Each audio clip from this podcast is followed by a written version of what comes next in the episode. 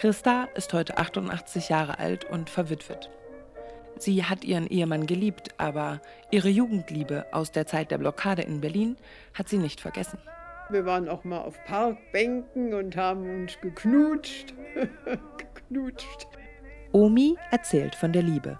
Ein Podcast von Bild am Sonntag. Folge 4 mit Christa. Mein Name ist Christa. Ich bin geboren am 23. Juli 1929 in Berlin. Ich war das erste Mal verliebt, so richtig verliebt, während der Blockade 1948 hier in Berlin, ja, in West-Berlin. Äh, das war ein äh, Student, der hatte in Berlin seine Eltern besucht. Er studierte aber in Düsseldorf. Nee, Köln war es. Er ist hier sozusagen bei seinen Eltern, die er besucht hat, hängen geblieben. Denn er konnte nicht raus, weil ja inzwischen die Blockade war. Es wurde alles abgeriegelt, wir konnten nicht mehr raus, wir mussten in Westberlin bleiben und bekamen auch keine Lebensmittel. Die Russen wollten versuchen, dass sie Westberlin sozusagen schlucken. Westberlin lag ja nun im Ostsektor und störte irgendwie dieses Westberlin inmitten vom Ostsektor und das wollte der Ostsektor natürlich alles schlucken und dann ein großer Ostsektor werden und auch dann zu den Russen gehören. Das hat dann Gott sei Dank nicht geklappt, weil die Berliner, die Westberliner standhielten und große Strapazen auf sich nahmen, um die Freiheit zu erhalten. Und dann kamen die Amerikaner auf die Idee, eine Luftbrücke zu erbauen. Also es flogen circa alle fünf Minuten ein Flugzeug über Westberlin und das Flugzeug war überfüllt mit Lebensmitteln für die Westberliner Bevölkerung. Trotzdem oder gerade deswegen ließen sich die jungen Leute die Lebenslust und das Feiern nicht nehmen. Auch Christa nicht. Und so traf sie Wolfgang. Ja, den habe ich da auf einer Party kennengelernt. Ja, da war ich eingeladen, kannte aber sonst eigentlich keinen. Und da waren viele Studenten. Und dort habe ich Wolfgang kennengelernt und wir haben uns dann äh, jeden Tag gesehen. Er war natürlich, wie wir alle, sehr dünn und hatte ein sympathisches Gesicht. Und er war Student, was mir sehr imponierte. Er war sehr klug ich hatte ja nicht das Abitur machen können und er hat mir viel erzählt von Literatur und Politik und alles Mögliche und ja, dann haben wir uns eben verliebt. Ja, wir haben uns dann gleich wieder verabredet. Gleich wieder am nächsten Tag und er holte mich ab vom Dienst. Ich habe ja damals bei den Amerikanern gearbeitet, damals im Büro. Er hatte mich jeden Tag abgeholt, er hatte auch Zeit. Und dann haben wir alles Mögliche unternommen. Wir waren auch mal auf Parkbänken und haben uns geknutscht. geknutscht. Denn äh, zu Hause mussten wir immer sehr artig sein. Also bei meiner Mutter, ich lebte zusammen mit meiner Mutter und meinem Bruder, da gab es sowas nicht. Also wir mussten sehr artig sein und nebeneinander sitzen. Und auch bei seinen Eltern mussten wir auch sehr anständig sein. Christa lebte damals allein mit ihrer Mutter und ihrem Bruder in Berlin. Ihr Vater war eingezogen und bei Kriegsende von den Russen gefangen genommen worden. Er hatte die Anschrift seiner Familie auf ein Stück Papier gekritzelt, dazu die Worte Ich bin in Gefangenschaft in Russland und den Zettel absichtlich fallen gelassen. Eine Passantin hat ihn gefunden und der Familie gebracht. Das war sein letztes Lebenszeichen. Christa musste die Schule abbrechen und mit zum Lebensunterhalt beitragen und, wie alle Kriegskinder, viel zu früh erwachsen werden. Sie sehnte sich nach einem Stück Unbeschwertheit. Und das fand sie mit Wolfgang. Wir waren ja eigentlich nie alleine, es sei denn, wir waren draußen irgendwo alleine.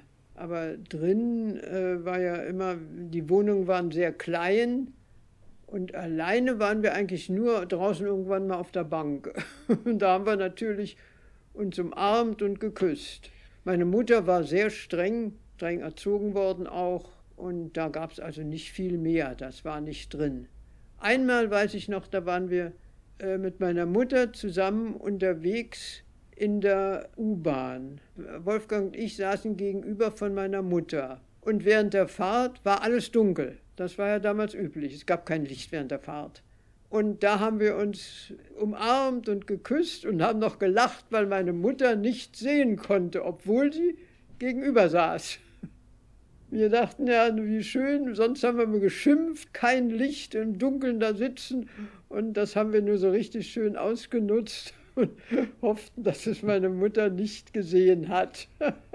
Das verliebte Paar dachte an was Ernsteres, zumindest in dem Augenblick. Denn nichts ist für immer.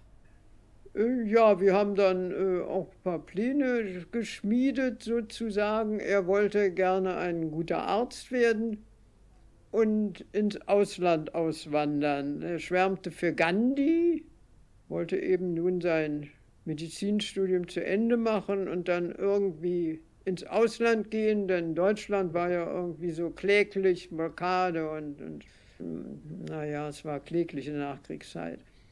Ich war damals ziemlich scharf auf eine gute Bildung, weil ich die nicht hatte, weil ich ja von der Schule runter musste arbeiten und er konnte so viel, so schön erzählen und, und er hatte so eine sehr angenehme Stimme und ich habe ihn gern umarmt und geküsst, aber mehr gab es nicht. Eines Tages äh, im Winter bekam Wolfgang die Nachricht, dass er ausreisen könnte, also wieder nach Köln, wo er studiert. Und das nutzte er natürlich. Und dann haben wir uns noch ein paar Liebesbriefe geschrieben, haben uns dann noch einmal gesehen, nach zwei Jahren, glaube ich. Aber dann war es aus. Dann ging er auch ins Ausland. Er ist dann zum Schluss in Afrika gelandet. Ich weiß gar nicht genau. Wir waren beide damals noch zu jung. Aber wenn der erste Liebeskummer auch so weh tut wie nichts auf der Welt, irgendwann überwindet man ihn schließlich doch.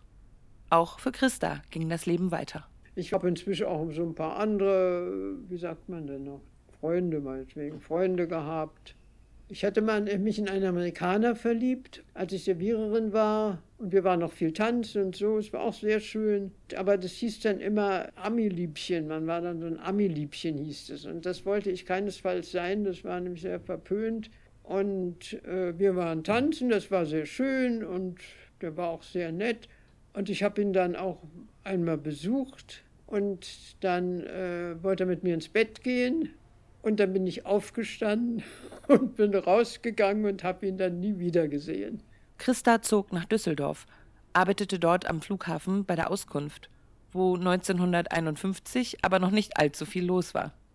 Genug Zeit, ein Pulli zu stricken und Spaß bei einem gelegentlichen Tänzchen zu haben. Und dann eines Tages lernte ich meinen Mann beim Tanz. Ich bin viel zum Tanztee gegangen. Aber in Düsseldorf habe ich ihn kennengelernt. Er war in, Düsseldorf berufsmäßig. Er kam dann bald wieder nach Düsseldorf zum Tanz. Er war freiberuflich tätig, er konnte das, kam dann öfter wieder und wir waren dann auch, ich hatte, ein, ich hatte ja nur ein Zimmer, es war alles sehr primitiv damals. Es passte alles irgendwie. Er war ein guter Tänzer. Ich fand ihn interessant, weil er sehr charmant war sehr liebevoll und er war nicht meine große Liebe, aber es war dann die Aussicht, nach Berlin zurückzukommen, zu meiner Mutter und zu meinem Bruder und hier das Haus und so. Und da er auch in Berlin wohnte, meine, meine Mutter hat hier in Berlin inzwischen das Haus aufbauen können mit amerikanischen Geldmitteln im sozialen Wohnungsbau. Marshallplan hieß das da bin ich eben dann auch nach Berlin zurückgekehrt und ich bekam dann auch bald ein Baby. Und ja, wir haben dann relativ schnell geheiratet. Auch von der Schwangerschaft wussten die meisten gar nicht, als ich geheiratet habe. Das ging erst später los, dass ich dicker wurde. Auch wir wollten sowieso heiraten eigentlich. Und du warst schwanger, naja, nun ging es automatisch. Die Hochzeit haben wir hier gefeiert im Garten sogar. Ja, hier wohnte ja meine Mutter und mein Bruder. Da haben wir hier im Garten eine schöne Hochzeit gehabt. 58, 1958, ja, war sehr glücklich. Für eine solide Ehe, die ein Leben lang hält, sind neben Respekt, Kompromissbereitschaft und Toleranz unter anderem gemeinsame Hobbys sehr wichtig, findet Christa. Äh, ich war sehr gute Tennisspielerin, habe ihr Nachwuchsturnier gewonnen und mehrere Clubmeisterschaften und wollte eigentlich nur einen Mann, der Tennis spielte. Was anderes kam, also habe ich gesagt, nee, also Tennis gebe ich nicht auf. Ich muss jeden Sonntag auf den Tennisplatz. Äh, da muss ich einen Mann haben, der auch Tennis spielt. Einen anderen geht nicht. Mein Mann spielte noch nicht Tennis. Aber der hat dann angefangen, Tennis zu spielen. Und der war sehr sportlich, sehr begabt, obwohl er zu dick war. War er sportlich doch sehr begabt und äh, wir waren dann zusammen im Tennisclub und er hat Tennis gelernt, auch relativ schnell. Wenn mein Mann nicht Tennis gespielt hätte und ich ginge Sonntag auf den Tennisplatz, müsste er vielleicht verzichten. Mein Mann, äh, der hat auch die schlechten Zeichen mitgemacht, so Hungern und so weiter. Und dann hat er, als es alles gab, ordentlich gegessen, gegessen und dann wurde er immer dicker und dicker. Ich musste immer viel kochen. Und backen immer. Jedes Wochenende musste ich backen. Sie erzählt, welche Eigenschaften sie an ihrem Mann besonders geschätzt hat. Ja, er war sehr gesellig und hatte öfter mal so, auch im Garten, so Partys fand ich schön. Er hatte auch viele Leute, die er kannte. Und dadurch hatten wir immer auch öfter mal Besuch. Und ja, das war eigentlich sehr schön. Er war auch sehr liebevoll. Wir waren eben Vater und Mutter plötzlich. Ja, wir haben mit dem Kind viel gemacht. Also das ging sehr gut mit dem Kind. Ein Mädchen. Ein Mädchen, ja. Und ja, ich hätte ganz gern noch einen Jungen gehabt. Aber das hat dann auch nicht geklappt. Mein Mann war auch beruflich mm, sehr abwechselnd. Ein Kino hat er mal gekauft, ein Kino, und das ging dann überhaupt nicht, weil das Fernsehen kam. Und dann hat er wieder was anderes gemacht, dann ging es wieder. Video hat er dann gemacht und das, das, er war also beruflich sehr unterschiedlich, frei, freiberuflich hat alles Mögliche, hat auch einen Film gemacht, guter Film sogar. Und er war sehr vielseitig begabt. Aber er hat nie so eine Sache so richtig durchgezogen. Dann habe ich dann wieder gearbeitet, halbtags. Und naja, aber so ging es ganz gut. Zum Schluss hatte Christas Mann eine kleine Videofirma, die ganz gut lief. Ein stabiles, zufriedenes Leben über mehr als vier Jahrzehnte. Äh, solange bis mein Mann starb. Der starb dann mit 76 starb er. War also jetzt äh, bin ich 88, 78 vor, er ist gestorben vor 14 Jahren. Er war lange schon krank, Herz, Herzsache. Er war ja dann auch im Krankenhaus, im Bering-Krankenhaus. Und da ging es nur noch ein, weiß ich, ein paar Wochen, und dann war es aus da war er auch so froh, er wollte auch nicht mehr und er wollte nicht mehr und äh, dann war es doch soweit. Aber man hatte sich ja vorher auch schon damit abgefunden, er war so lange schon krank. Natürlich vermisst Christa ihren Mann sehr, auch nach 14 Jahren noch. Aber sie macht das Beste aus jedem Tag. Das geht wohl nicht weg, aber es wird langsam. Also ich lebe auch gut alleine wollte ich anders sagen. Und mein Enkel ist jetzt sehr nett und ich habe eine Freundin, noch eine Schulfreundin und so. Heute hat Christa ein schönes Seniorinnenleben mit viel Abwechslung, sagt sie. Weil sie während der Kriegs- und Nachkriegszeit viel Tagebuch geschrieben hat, ist sie heute als Zeitzeugin aktiv. Auch mit ihrem Enkel hat sie ein inniges Verhältnis. Dass er direkt in ihrer Nähe wohnt, macht sie froh. Unterm Strich war es, auch ohne Wolfgang, ein schönes Leben meint Christa. Überglücklich war ich nicht, aber man hat sich dann zusammen eingelebt. Irgendwie ging es dann schon. Die Zeiten waren so anders, kann man gar nicht, kann man, kann man gar nicht vergleichen, weil ganz andere Zeiten waren. Naja, erstens mal, man verliebte sich wohl genauso wie heute. Aber man ging nicht so schnell ins Bett. Und naja, und früher hatte man ja Angst mit Sexualität, dass ein Kind kam. Das braucht man ja heute nicht mehr. Also das hat sich doch alles wohl sehr verändert. Also so ein Mittelding wäre ganz gut. Sie plädiert dafür, wieder mehr Raum für ein kleines Herzklopfen zu schaffen.